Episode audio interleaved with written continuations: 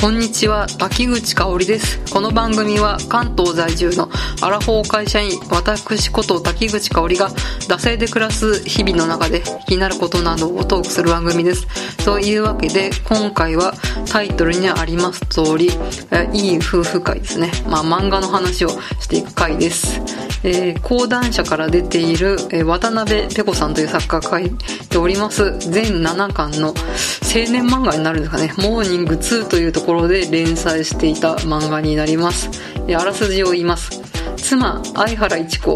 夫相原音也共に35歳結婚7年目の、えー子なし夫婦。どこにでもいる普通の夫婦の、うん生活を描いているんですけど、えー唯一、えー変わっている点は、え実は夫音也は妻公認の不倫をしているということでした。え妻公認といえど、え恋人美月との恋に夢中になっている音谷を見て一子にも次第に変化が、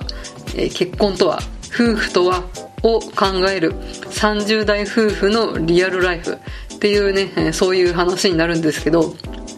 ちょうどこの漫画がね、始まった頃、私、えー、いちこと同じ35歳でした。でも、この漫画で共感できる人、一人もいないんです。で、38になった今もいないですね。うん、で、主なね、メイン登場人物ってこの紹介した相原一子音谷夫妻と、えー、音谷の不倫相手の美月さんっていう人がいるんですけど、えーと、その夫の白、うんその美月夫妻、二組の夫婦が、まあメインで出てくるっていう感じなんですけど、まあこの、結婚7年目のこう中堅夫婦も、もう幼稚園の子がいる夫婦にも、もうちょっと立場的になったことがないので、まあね、わかんないっちゃわかんないの仕方ないのかなって思うんですけど、一番なんかまあ年齢もね、うん、性別も近いのがまあ一子かなとは思うんですけれど、うーん、誰にもね、共感できないまま、最終回まで読んだみたいな感じですよね。うん。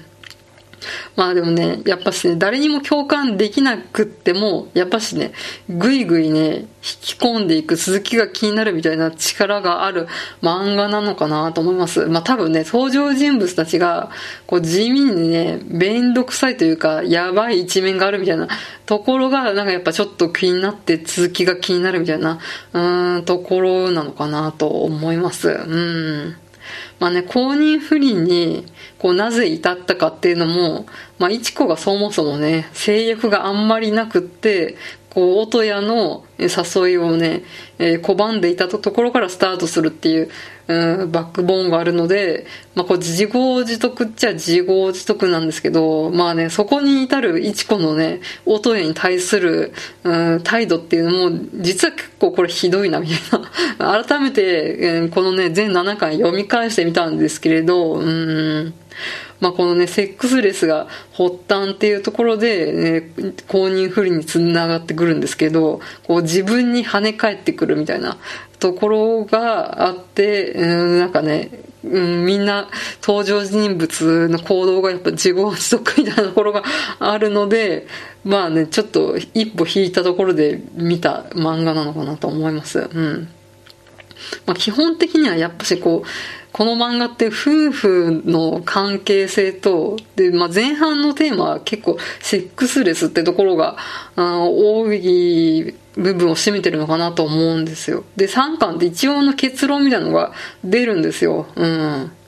なんかこうね、いちこがこう、セックスレスがなぜ起こるのかみたいな話で結論づけるんですけど、まあちょっと引用しますね。つまり、夫婦だろうが、恋人だろうが、性の部分はそれぞれ個人的なもので、えー共有できるのはその一部だってこと。えー不倫してようが、してまいが、えー、音やんの性はそもそも音やんだけのものだし、私の性は私だけのものなんだよねっていう風に、えー、3巻の時点で結論付けてるんですけれど、まあね、今度はね、えー立場が逆転して、いちこがこう風俗のイケメン大学生にちょっと夢中になり始めるみたいなところがあって、で、今度はね、音屋の方がモヤモヤするみたいな。うん。で、こう、追う方と追われる方みたいな、こう、パワーバランスが、こう、時と場合とか、まあ、うん、じ、じわじわね、関わっていく場合もあるし、急激に何かね、変化が起こって変わっていく場合もあると思うんですけど、うん。まあ、この夫と妻の関係、まあね、別に同性の同、えー、恋人同士とかでもいいんですけど、こう、50-50の状態って実は、うん、存在しないんじゃないかっていうのをね、なんかここで、えー、まざまざと描き出すみたいなところがあって、ああ、そうだなっていうふうに、まあちょっとね、うん、こう、セックスレスの問題をね、やっぱり刺激的なもの、センセーショナルなものみたいな感じで、うん、書いているんですけれど、まあ、うん、人それぞれみたいなね、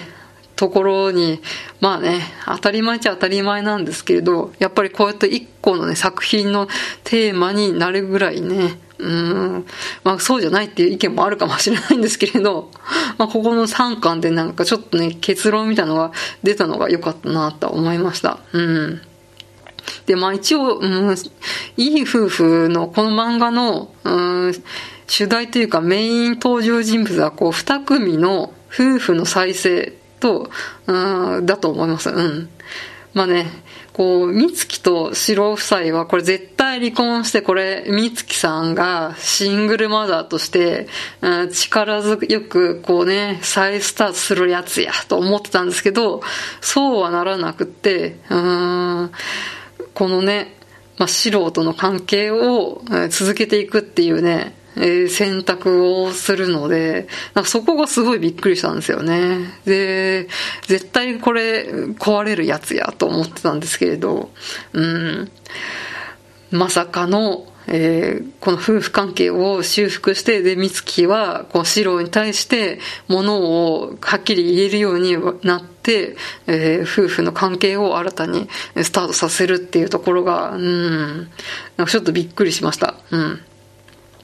まあそういうわけでですね、ちょっと真面目な感想を語ってきたんですけど、こうね、この漫画確かにね、誰一人感情移入できないまま全7巻読み切ったんですけど、うん、35歳で結婚4年目ってことは、こう28歳で多分このね、相原、うん、夫妻って結婚してるんですよね。25、6で多分なんか誰か、友達の結婚式かなんかでこの2人会ってるんですけど、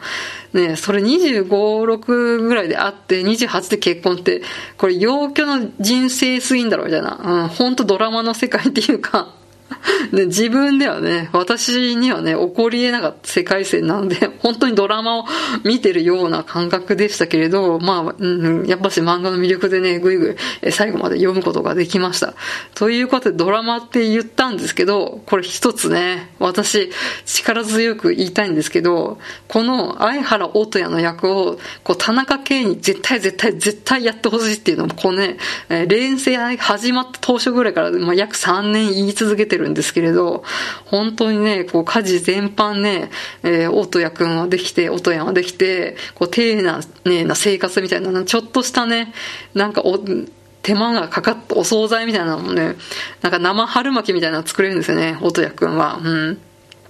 で、富士山のお揃いの日本酒グラスみたいなのも買ってきたりとかして、こう夫婦でね、飲み合ったりとか、うん、あとはね、義理のお母さんにね、気遣いのね、電話がちゃんとできるし、もう仕事もちゃんとしてるっていう、そういう男なんですけど、まあね、俺が水木さんを、と恋をすることで、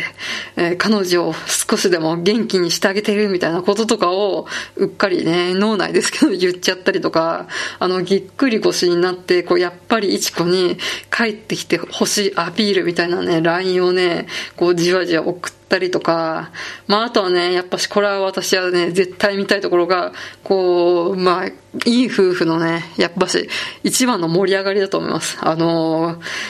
局部を剣山で刺されるところが見てみたい。これはね、本当にね、心の底からね、ドラマ化はね、長いから無理かもしれないけど、映画化で絶対やってほしいって祈ってるんですけども、こう、ヘタレだけど、こう、愛嬌があって、えー、ダメダメなところもあるし、えー、で、実は地味にゲスなんでは、みたいな、そういうところをね、絶対ね、うまく演じてくれそうで、やっぱ、ああ、音やんだったら許しちゃうなみたいな、そういうのをね、田中圭さんは絶対やってくれると私は信じているので、私はね、いい夫婦とね、実写化をね、あこの3年ぐらいね、ずっと望んでおりますので、えー、なんか TBS とかでね、やってほしいなと思います。ちょうど完結したしね、うん、どうでしょうかっていう感じです。はい。